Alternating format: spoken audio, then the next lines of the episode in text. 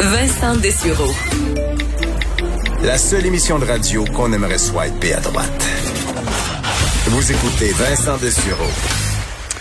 On est de retour et on surveillait euh, le point de presse de, du vice-président Mike Pence euh, tantôt qui, euh, on apprenait, va voyager dans les prochains jours dans les États qui sont les plus touchés par ce regain de, de COVID-19. Je vous rappelais dans les nouvelles de dernière heure que la Floride annonçait 9000 nouveaux cas, donc c'est la plus une hausse et de loin là, euh, en une seule journée. La, la journée d'hier, c'était le précédent record à 5000, donc on est à 9000. La Floride qui annonce euh, qu'on ferme les, euh, fait qu'on interdit la vente d'alcool maintenant dans les bars, ce qu'on avait rouvert. Euh, également le Texas, Texas qui fait de même, là, donc on ordonne la fermeture des, ben, fait, eux, ça va plus loin. Là. Texas qui ordonne carrément la fermeture des bars à midi aujourd'hui. Alors c'est fermé depuis deux heures maintenant, a fait en heure de la boule aux alentours. on dit alors actuel, il est clair que l'augmentation du nombre de cas est largement due à certains types d'activités, notamment aux Texans qui se rassemblent dans les bars. C'est ce que le gouverneur euh, Greg Abbott a dit dans un communiqué tantôt, euh, que chaque Texan devrait faire sa part. Euh, on sait que les restaurants au Texas, depuis le 12 juin, pouvaient ouvrir à 75 et on a réduit ça à 50 Alors, on est en mode reconfinement dans certains États américains. On apprenait d'ailleurs, parce que les chiffres rentrent là, euh, très rapidement, c'est en, milieu d'après-midi comme ça, euh, pour les chiffres euh, aux, aux États-Unis. Et là, c'est 30 États qui ont des une hausse de cas. alors, c'est évidemment majeur ce qui se passe aux États-Unis. Et ce qui a fait décider, entre autres, pour le Texas, je vous parlais du taux de positivité. Donc, c'est le taux de, de résultats lorsqu'on fait des tests qui reviennent positifs. parce qu'on a beau faire des tests on est à, si on fait un million de tests, mais qu'on en a 10 qui ressortent positifs, ben tout va bien. Mais c'est pas ça. On voulait pas que ça dépasse 10 au, Texas. Malheureusement, ça a été le cas. Alors, c'est ce qui fait qu'on referme le robinet, comme dirait Monsieur Arruda, euh, chose qu'on espère ne pas voir ici, surtout pas. Encore là, je peux pas vous donner les chiffres du jour. On ne les a plus euh, maintenant. Euh, dans les autres nouvelles qui touchent la, COVID aujourd'hui, parce qu'il y en a quand même plusieurs, Monsieur Trudeau qui a annoncé aujourd'hui et donné plus de détails sur la suite des choses par rapport aux militaires, le dossier qu'on a suivi de près dans les derniers dans les derniers mois, dans les dernières semaines. Qu'est-ce qu'on va faire avec les militaires dans nos CHSLD euh, On sait que François Legault demandait à ce que les militaires restent jusqu'à la mi-septembre. Monsieur le Trudeau qui a été tellement évasif là-dessus dans chacun de ses points de presse depuis le début. Là. Euh, est-ce que les militaires vont rester? Est-ce qu'ils vont pas rester? C'est pas vraiment leur rôle, mais on va, on va être toujours là pour les Canadiens.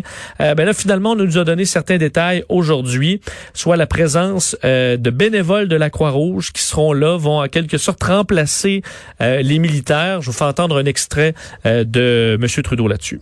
Les forces armées canadiennes ne quitteront aucun CHSLD avant qu'il ne soit en état de stabilité. La Croix-Rouge qui a participé à la formation justement de nos militaires avant qu'ils arrivent au mois d'avril, euh, les Québécois, euh, nos aînés au Québec vont être entre très bonnes mains. Bon, alors très bonne main. Ce que ça veut dire, c'est que le gouvernement accorde 100 millions de dollars à la Croix-Rouge, euh, qui va leur permettre donc de fournir ces 900 personnes qui sont prêtes à se déployer dans les CHSLD euh, chez nous. Donc, il y aura une première vague de 150 bénévoles d'ici le 6 juillet.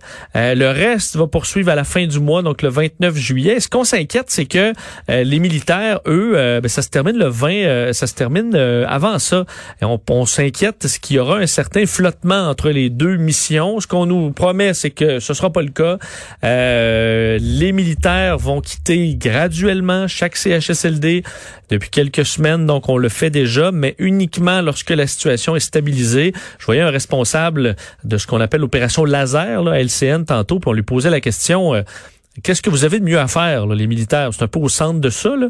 Euh, à quel point vous êtes dans le jus là, pour quitter euh, comme ça?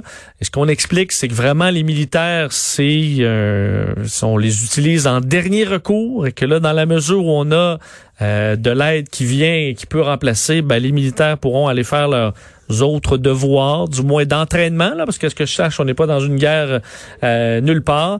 Alors, euh, les CHSLD devraient être couverts. C'est une promesse de Monsieur Trudeau. également, les à Montréal, petit changement pour ceux qui prennent l'autobus. Vous savez que depuis le début de la COVID-19 au Québec, on doit embarquer par l'arrière de l'autobus. On avait tout barricadé très rapidement. Euh, bien maintenant, ce sera, ce ne sera plus comme ça. On va entrer par l'avant des autobus. Euh, surtout, évidemment, le problème qui était là, le problème principal, c'est pour vérifier les titres de transport. Donc, euh, les gens qui pouvaient entrer, sortir des autobus sans avoir leur billet de payer. Alors, ça posait problème. Alors là, les utilisateurs qui vont entrer comme avant euh, à l'entrée et euh, qui vont ressortir bon par par, l'arrière, ça permettra de s'assurer que les gens aient payé leur billet parce que veut veut pas pour la STM, c'est un manque à gagner qui est quand même immense sûr que quelques billets euh, vont pas changer énormément de choses, mais quand même, et je termine sur euh, les masques. Je dois dire que j'ai recommencé à prendre le métro. Quand même beaucoup de gens qui ont des masques, mais on sent que c'est en baisse pas mal. Et euh, on le confirme dans ce sondage publié aujourd'hui par l'Association médicale canadienne. Euh, les Québécois suivent les règles pour la distanciation sociale, pour le lavage de mains, pour l'étiquette respiratoire, là, se, se tousser dans le coude en gros, mais pas pour le masque. 93% des répondants disent tousser dans leur coude. 95 avoir de la distanciation sociale, 70% le lavage de mains, ce qui est vraiment quand même une catastrophe, là, 70% vous faites quoi l'autre 30 là, sérieusement? Mais bon, c'est quand même ça. Et euh, pour le masque dans les lieux publics, faut rappeler là, 42% seulement euh, disent le porter. Le plus faible, c'est chez les 18 à 34 ans, 27% portent le masque dans les lieux publics. Euh, alors c'est quand même c'est quand même un peu décevant là.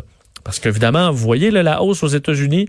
Si on veut éviter ça, il va falloir faire attention. Et je préfère grandement vivre ma vie déconfinée avec un masque que euh, d'être confiné. Là, euh, pas de masque. Là. Je sais je sais pas pourquoi c'est si dur à comprendre chez certains. Mais bon, voilà. On s'arrête quelques secondes.